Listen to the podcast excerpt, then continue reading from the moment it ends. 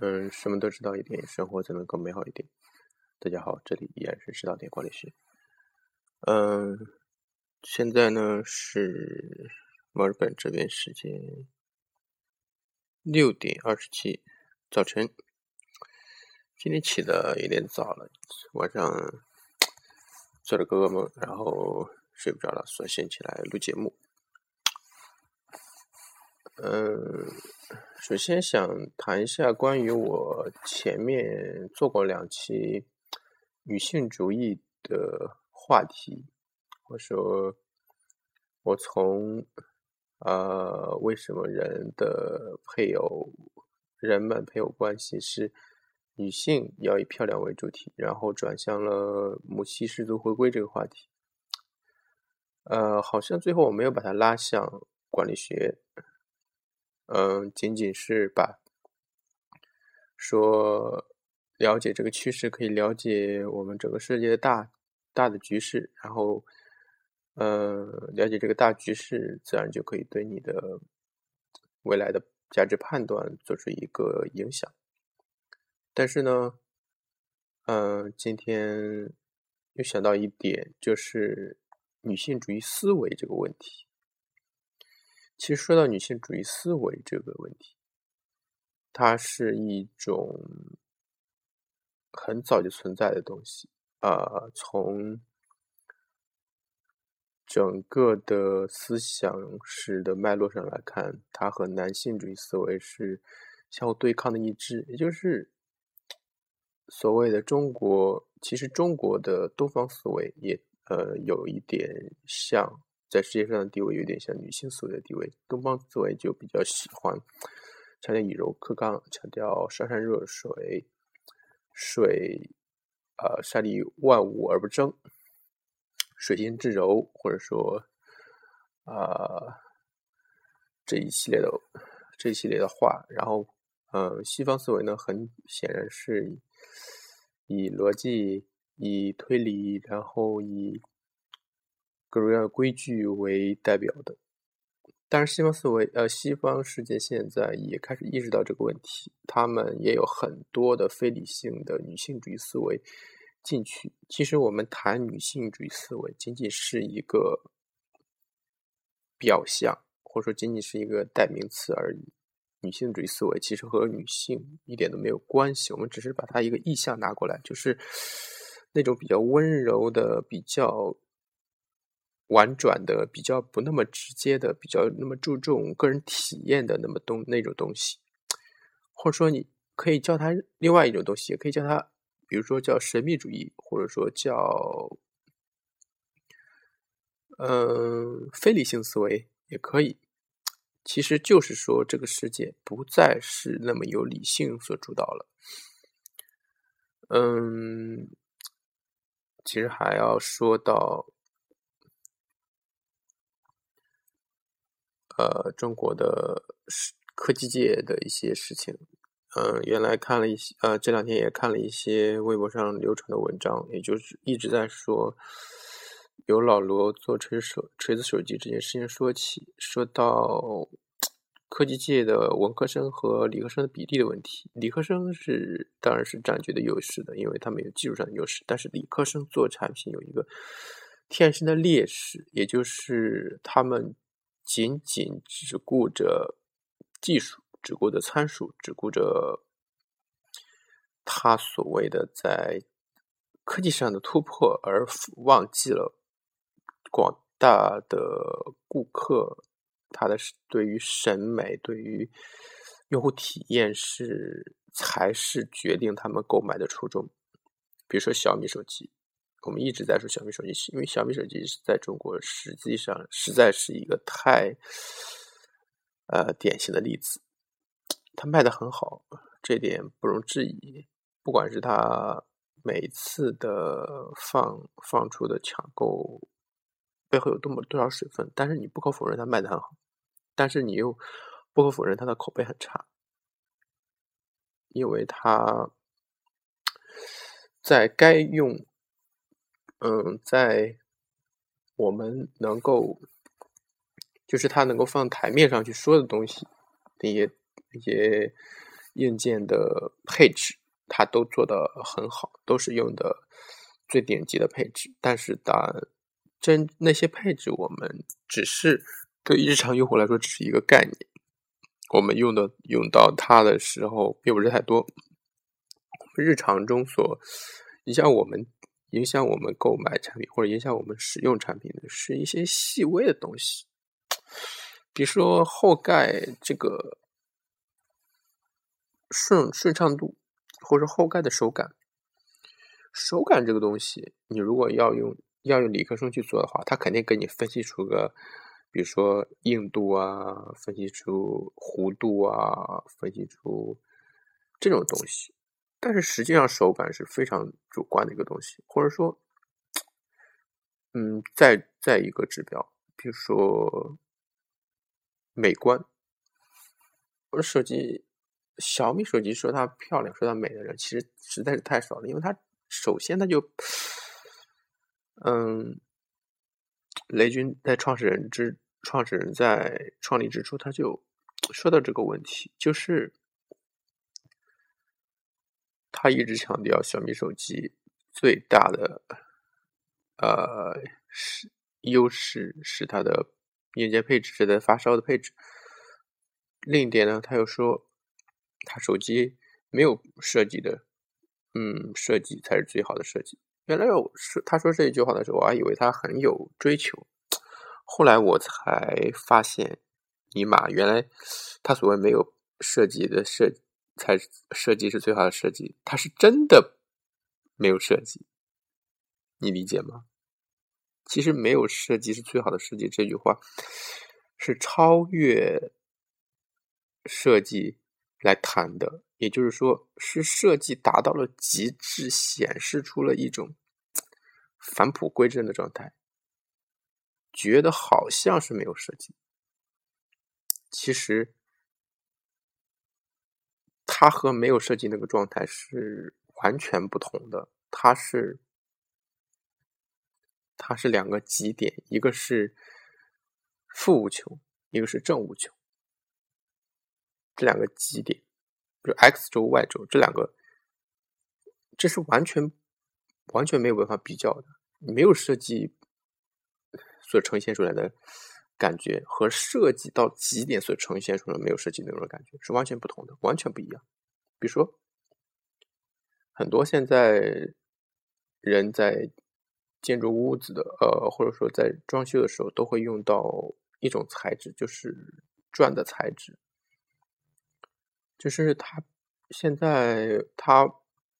觉得那种在外墙上涂太多涂料，有一种太呃循规蹈矩了，或者说太平常了。很多人就喜欢把那个砖的原来的材质把它露出来，就是直接用砖墙当成这个材质。有的时候这样也会显得非常别有一一番的韵味。你去很多咖啡馆，去很多新兴的这些旅馆，你都会看到这种设计。但是，如果我真的把那建筑工地上的砖给你垒到墙上的话，你就会发现它丑的没法没法想象。因为我们现在做出来的砖都是工业做出来的产品，它的表面是非常的粗糙的，是非常的，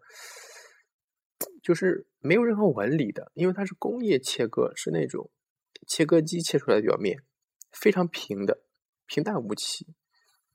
你看出去。这几百个砖都是一样的，但是那种把它砖的表面所要呈现出来那种砖的效果是什么？是每一块砖都是不一样的，是每一块砖都是我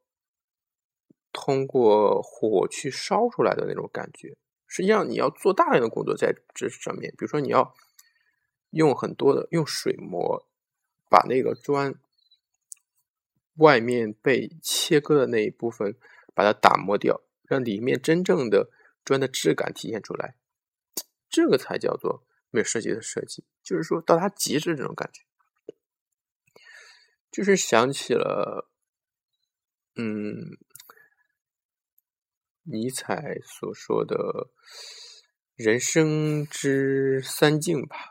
也就是他用。一个隐一个喻隐喻来代表了人生可以到达的一些呃三个不同阶段。嗯，第一个阶段是骆驼，呃，任劳任怨，然后十分的努力，然后受多少苦都不会说。第二，嗯，然后也非常实用，比如说有沙漠之舟啊，被称为沙漠之舟啊，或者说骆驼全身都是宝啊，这个阶段。嗯，这个阶段对应的我们人生的阶段是人生的初期。你一五岁的时候，你要奋斗，然后这个时候你最好就像一头任劳任怨的骆驼一样，只干活不说话，然后还不吃饭啊！最关键的还还不吃饭。你说骆驼这个东西非常搞笑，它吃的还很少，它两个驼峰，你给它一点东西吃，它就能够维持下去，它还给你任劳任怨的干活。这一点，这这种员工肯定不是我们现在谈到九零后员工，肯定是原来大工业时期那些员工。嗯，然后呢，我们就到达了尼采所说的第二个境界，也就是所谓的狮子的境界。其实狮子这种东西，它代表着我们人生到达了一个巅峰的状态，也就是。嗯，大概人生到了四五十岁的这种状态吧，大部分人该有的都有了，车子有了，房子有了，孩子有了，啊，存款也有，也有一些，然后人生好像没有什么可可以求的了。这个时候，你好像在职场上，嗯，要风得风，要雨得雨，嗯，也感觉自己坐上高位，看着下面一批小小年轻实习生，啊。把他们呼来喝去的，就感觉自己奋斗这一辈子很很牛逼的样子啊，是不是？嗯，也是个人物了，就像狮子一样，狮子在自然界中处于食物链的食物链的顶层吧，然后可以想吃的时候就去抓一只，然后一吃吃三天，然后就平时的时候就歇着，是百兽之王的状态。第三种状态，最尼采所提的第三种状态是。呃，最重要的一个状态，也就是所谓婴儿状态。婴儿状态是什么意思？它代表着其实相对应的是人类的一个老年的，或者说一个嗯，个超脱的一个状态。就是有些人活着活着，突然活明白了。比如说有些人，嗯，什么都有了以后，他突然感觉。自己不想再去追求了，因为自己所有东西都有了。再再追求钱的话，只是只是一个数字加一个零而已，就完全用不到了。就是很可能这个时候的人的状态，就是返璞归真，去做一些我们原来小的时候真正想做的事情。比如说，很多人就会辞职去旅行呀，或者说辞辞职去种田。种田这个东西是很多中国人心目中一直有的东西，或者传统中国文人中心中都有一个这个东西，也就是归园田居嘛。所谓的归园田居，陶渊明写的“田园将将无胡归”。嗯，但实际上很少有人会真正回到这种状态，因为他还是放不下嘛。就佛教所说的。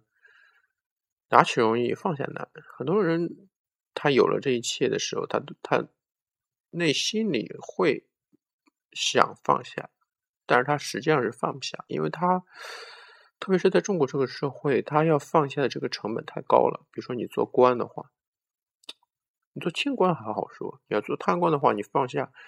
你连着是一大片利益啊。如果你说放下就放弃的话，周围这些人不干的，比如说你的家庭，甚至也。也会成为你的阻碍，你的妻子、你的孩子，借着你的你得势这这这这个时时机，也跟你也是一人得道鸡犬升天嘛，就是所谓的中国传统伦理这些东西，就是它很难让你放下。所以说，真正到达人你才所说的这个人生第三境的是很少的，嗯。婴儿这个状态，我们表面上看起来是很天真的、很平淡无奇的。因为很多人如果想的话，为什么不把婴儿状态放在第一个状态？第一个状态应该是婴儿啊。对，你想的没错。但是这里不是尼采想说的，因为尼采这个意思是我们要到达的那么一种状态。我们是到达那种婴儿状态，但是我们实际上不是婴儿。你问一个一个老年人说人生沧桑的时候，和你问一个年轻人说人生沧桑，那种感觉是完全不一样的。因为老年人是经历过了，他会去说，而年轻人只不过是为赋新愁强说愁嘛。嗯，所以说，你才所谓说的人生三境，就是就是是跟我们之前所说的设计师之设计最高的境界，就是到达了那么一种，嗯，返璞归真的感觉。就是比如说，你去看很多现在的。公认圈内公认最牛逼的设计的，什么原研哉呀，什么嗯无印良品的啊，什么这些，还有甚至宜家的设计，宜家的设计，很多人说宜家是不注意不注重设计美学，这一点我是不赞同，因为你仔细去看，它其实也是有很深厚的设计。功底在里面的，比如说包豪斯的设计风格，当时德国流行的，他肯定就把这些元素都包容进去了。它是一个整个一个人人类工业设计水平到达极极致的一个体现。它不是没有设计，所以说小米创始人这个想法本身就是错的，是他。是他，我不知道是他自己的智商达不到呢，还是因为他成本所限，要拿这句话来当幌子呢？所以说，就说到了我们今天